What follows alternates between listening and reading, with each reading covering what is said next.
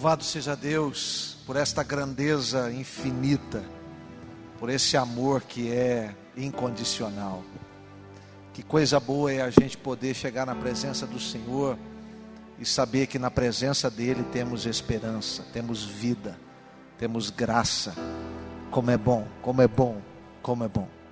Quero compartilhar com você hoje um tema que talvez nos ajude bastante aqui para esta noite, para essa semana, para o resto da nossa vida. Como se levantar de grandes derrotas. Como é que nós nos levantamos de grandes derrotas?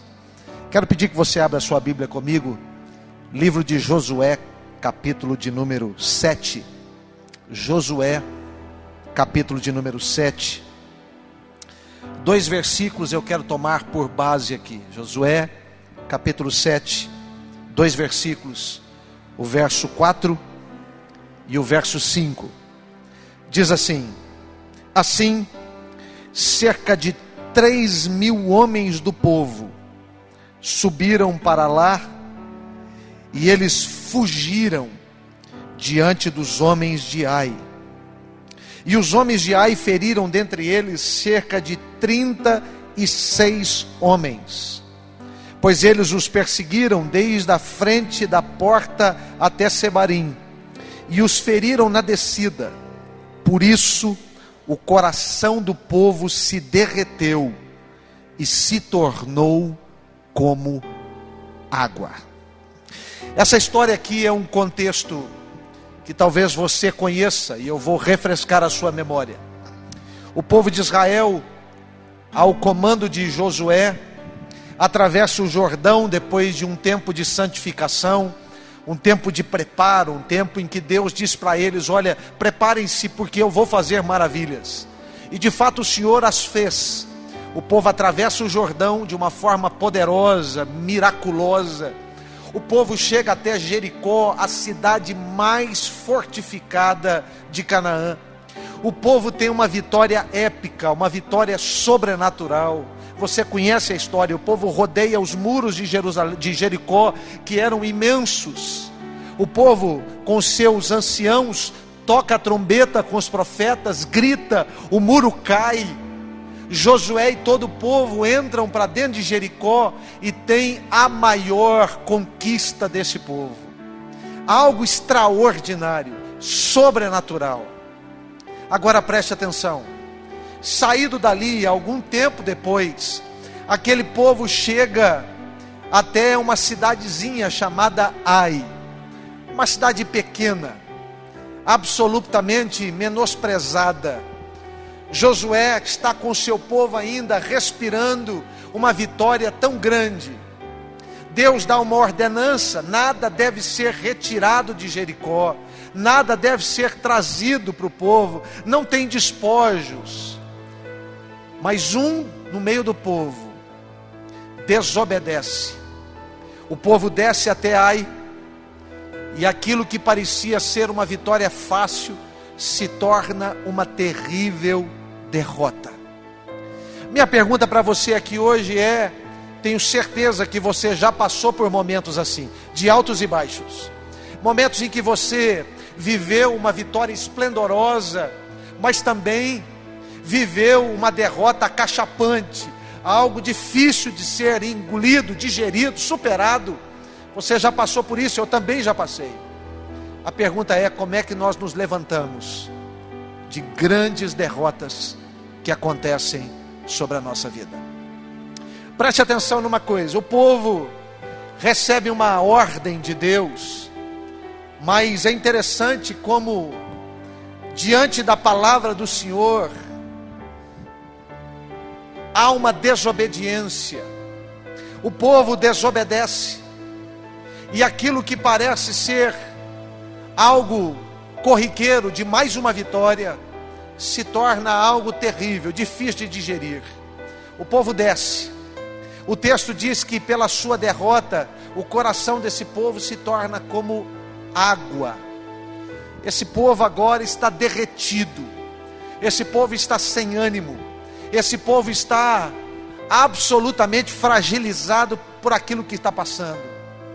E a pergunta aqui, na verdade, é: como é que nós encontramos ânimo para de novo estabelecer uma vitória?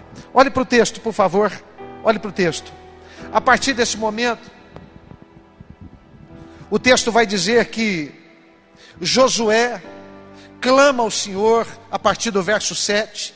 Ele diz: Senhor, o que, que nós fizemos? O Senhor nos trouxe até aqui agora para perder, para passar essa vergonha. Josué quer entender, quer tentar entender algumas coisas. E de repente, Josué reúne o povo, lança sorte, a sorte cai sobre Acã, sua casa. Ele vai até Acã e pergunta: O que, que você fez, Acã? O que, que você fez? Acã confessa o seu pecado e diz: Olha, eu desobedeci ao Senhor, eu tomei o que não era para tomar, Deus disse que não era para pegar nada e eu peguei e escondi. Josué manda os seus espias até a cabana, até a tenda de Acã. Lá é encontrado os objetos, o pecado é denunciado. E a primeira coisa que é necessária para que a gente se levante de derrotas que são terríveis é que nós eliminemos da nossa vida aquilo que nos fez tropeçar. Olha que coisa interessante, eu quero dizer isso para você, e eu preciso falar isso para você. Há muitas coisas na nossa vida que precisam ser eliminadas. Eu estou falando com você que talvez diga assim: olha, eu estou empreendendo por várias vezes e parece que nada dá certo na minha vida. Parece que os relacionamentos que eu começo nunca são relacionamentos que duram, porque você precisa eliminar da sua vida aquilo que tem feito você tropeçar. É interessante, não há negociação.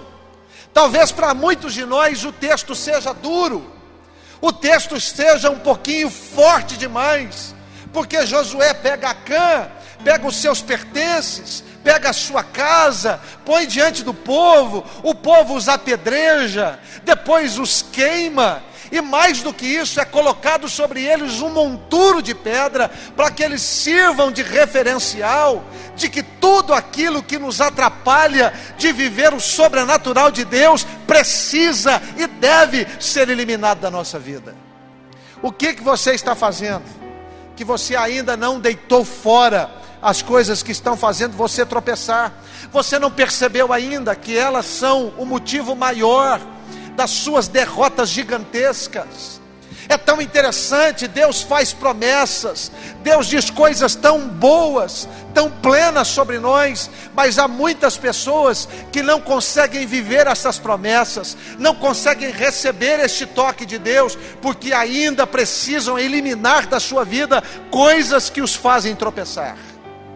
Meu irmão, deixa eu dizer uma coisa para você: não adianta nada, queridão, você conquistar algumas vitórias poderosas, se ainda a guerra não terminou.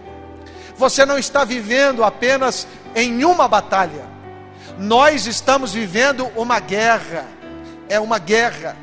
Não adianta nada, queridão, passarmos por esse tempo de pandemia, com nossa fé inabalável, vivendo o sobrenatural de Deus, eu tenho certeza que muitos de nós Estamos vivendo milagres, milagres, milagres de Deus nesse tempo de quarentena, mas não adianta passar a quarentena e você tropeçar em coisas minúsculas, coisas que parecem tão ínfimas, menores do que a pandemia, mas você cai prostrado, você cai numa grande derrota, porque na verdade nós não estamos lutando apenas uma batalha, nós estamos lutando uma guerra, e para vencer a guerra, nós precisamos eliminar coisas que nos fazem tropeçar.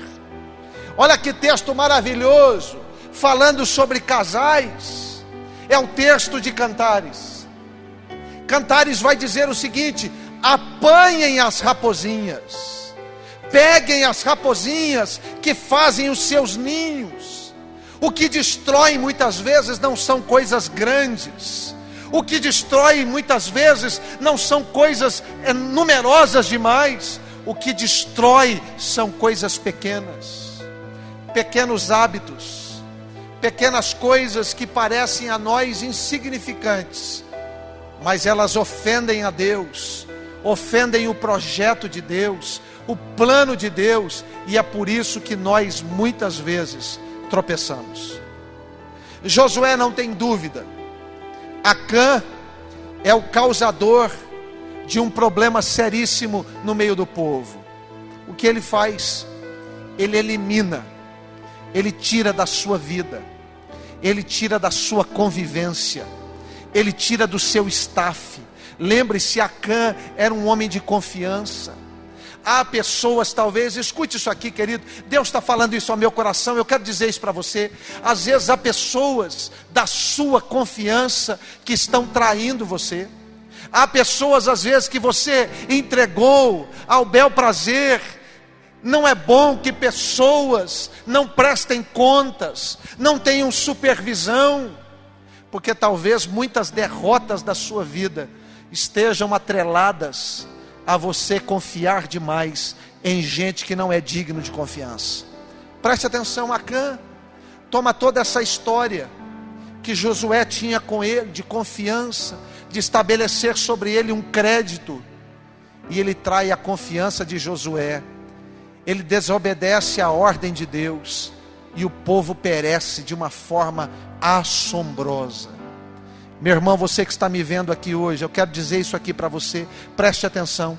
Está na hora de você eliminar da sua vida as coisas que têm feito você tropeçar.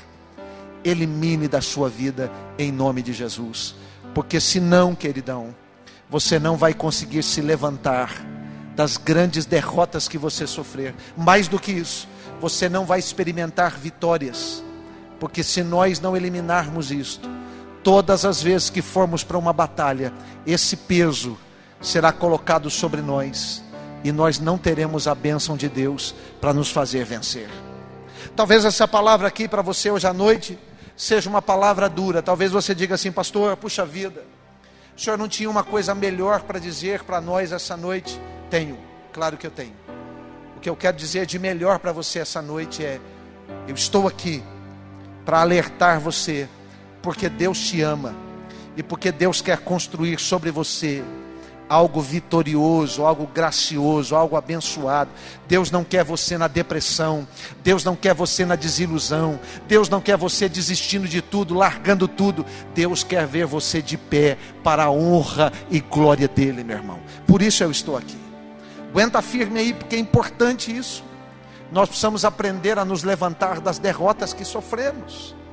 A primeira coisa que Josué faz então é retirar do meio do seu relacionamento, da sua vida, o que lhe faz ou o que lhe fez tropeçar de forma terrível.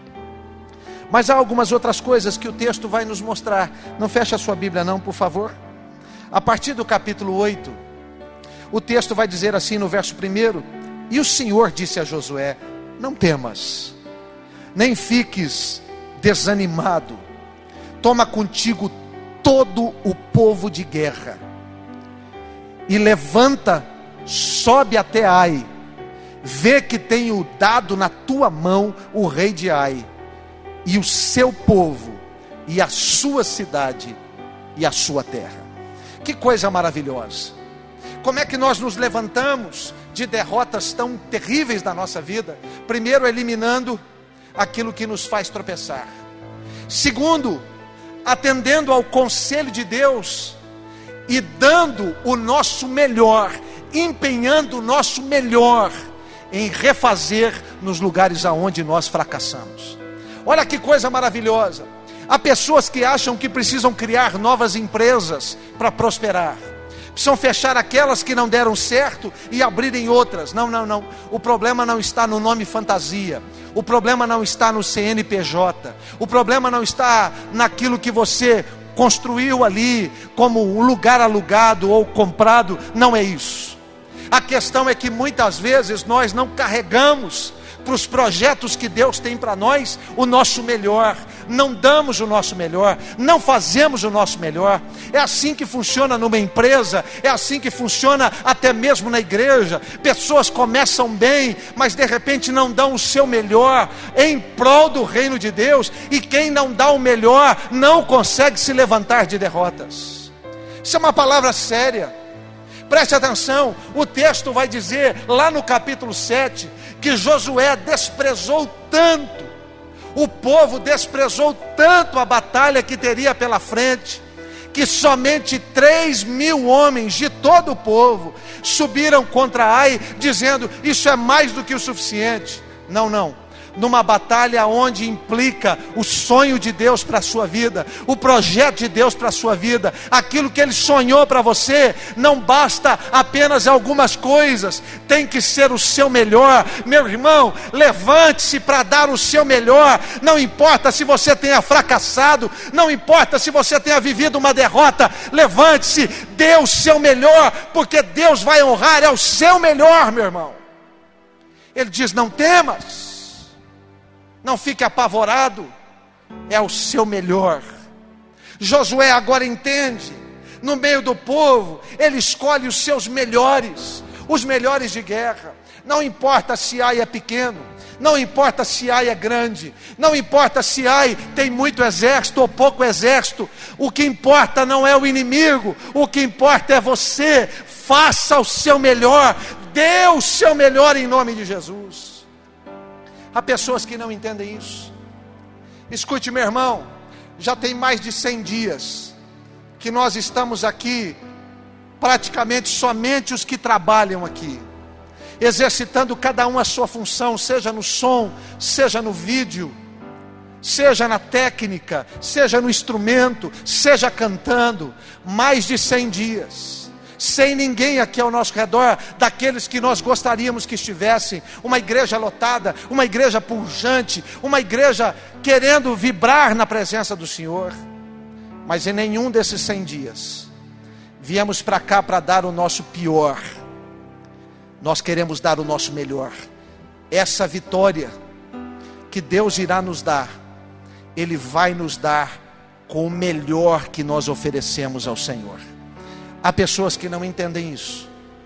Josué teve que entender isso de forma muito difícil, perdendo homens. Todas as vezes, escute isso aqui, querido. Todas as vezes que nós queremos ir por um caminho que não é o caminho de Deus, pessoas sofrem.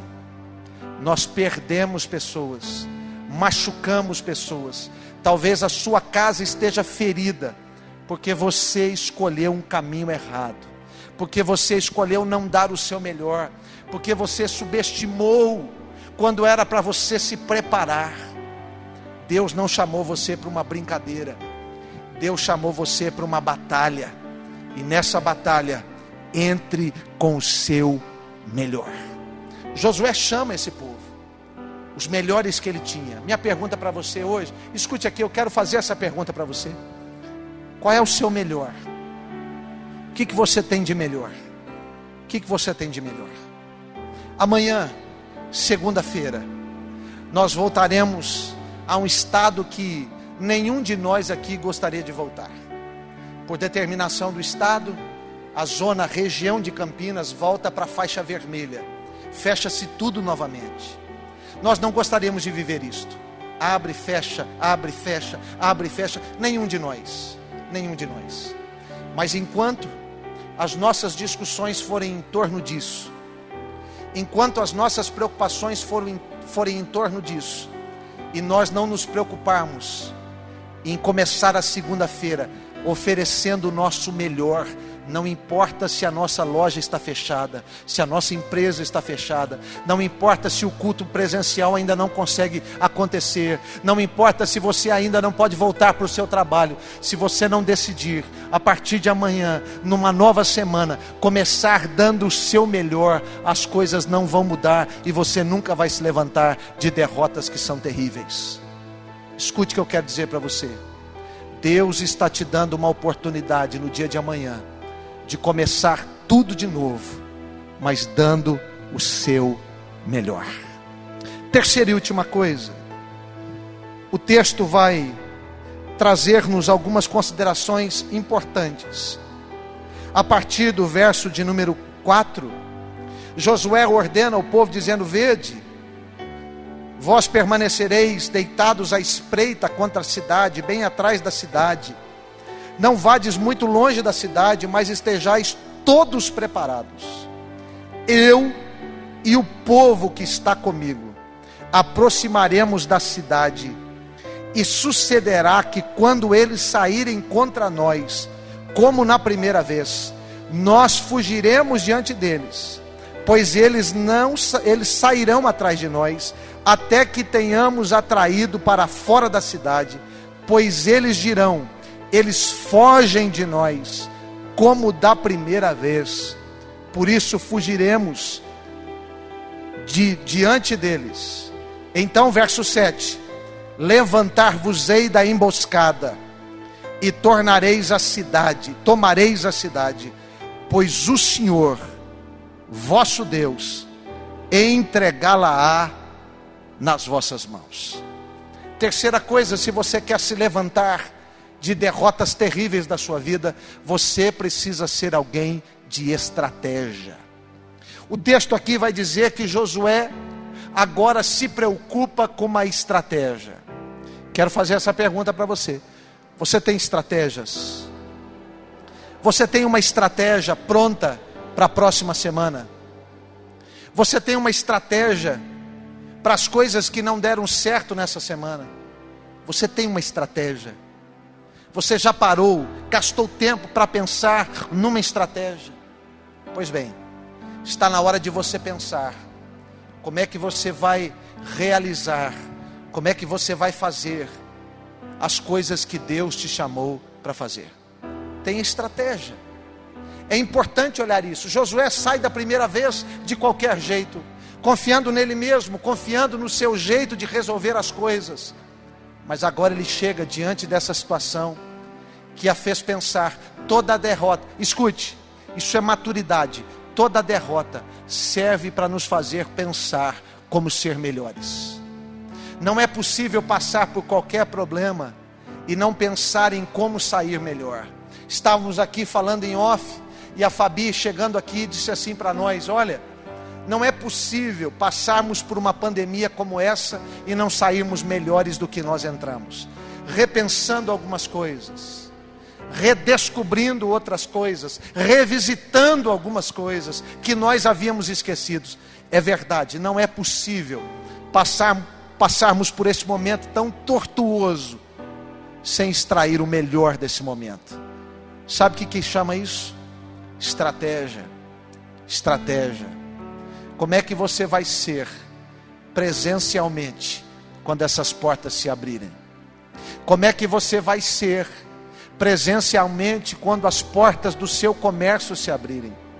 Como é que você vai ser como administrador quando sua empresa, sua fábrica, sua loja tiver o aval para voltar a funcionar? Como é que você vai ser? Como é que você vai ser diante dos seus filhos depois dessa pandemia?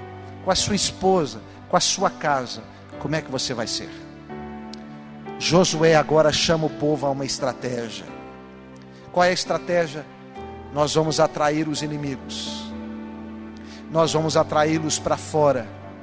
Eles nos perseguiram da primeira vez e vão fazer a mesma coisa na segunda vez. Josué usa o próprio veneno que estava contra ele a seu favor. Por que isso, pastor? Por que, que o senhor está dizendo isso? Porque todas as vezes que nós vencemos, Todas as vezes que temos grandes vitórias, nós nos tornamos descuidados, nós nos tornamos egocêntricos, vaidosos. Da mesma forma que Josué e o povo se envaideceu em Jericó, eles entenderam que o povo de Ai também teria suas vaidades. Eles saíram a primeira vez para perseguir. Três mil homens conseguiram pegar 36, se deram por satisfeitos e disseram: essa estratégia vai funcionar de novo. Josué disse: Nós vamos atraí-los com uma quantidade de povo. Quando eles saírem para nos perseguir, nós vamos correr deles. Eles vão achar que, como da primeira vez, tiveram êxito, vão sair atrás de nós. E é nessa hora que aqueles que estão escondidos vão entrar e vão dominar Ai. Pois bem, minha pergunta de novo a você é: você é alguém de estratégias? Como é que você está pensando daqui para frente em ter vitórias nessa semana? Como é que você está pensando daqui para frente em resolver coisas que antes te derrotavam?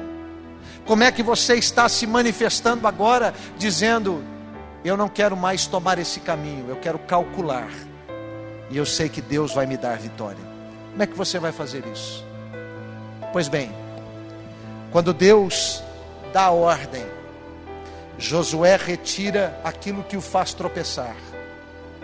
Josué agora coloca o melhor que ele tem à disposição do propósito de Deus. E ele segue uma estratégia. O texto diz que o povo toma Ai, destrói aquela cidade, tem a sua vitória concretada, e mais uma vez o nome do Senhor é glorificado. Meu irmão, Deus não chamou você para passar vergonha diante das lutas. Deus não chamou você para passar vergonha sendo derrotado. Deus chamou você para que você, em tudo que você faça, glorifique o nome dEle. A sua vitória é a vitória de Deus, a sua conquista é a conquista de Deus. Portanto, nessa noite, minha palavra para você é essa: levante-se das suas derrotas. Tome as medidas que são de Deus. Se levante e viva. Viva o extraordinário de Deus. Eu termino dizendo algo para você.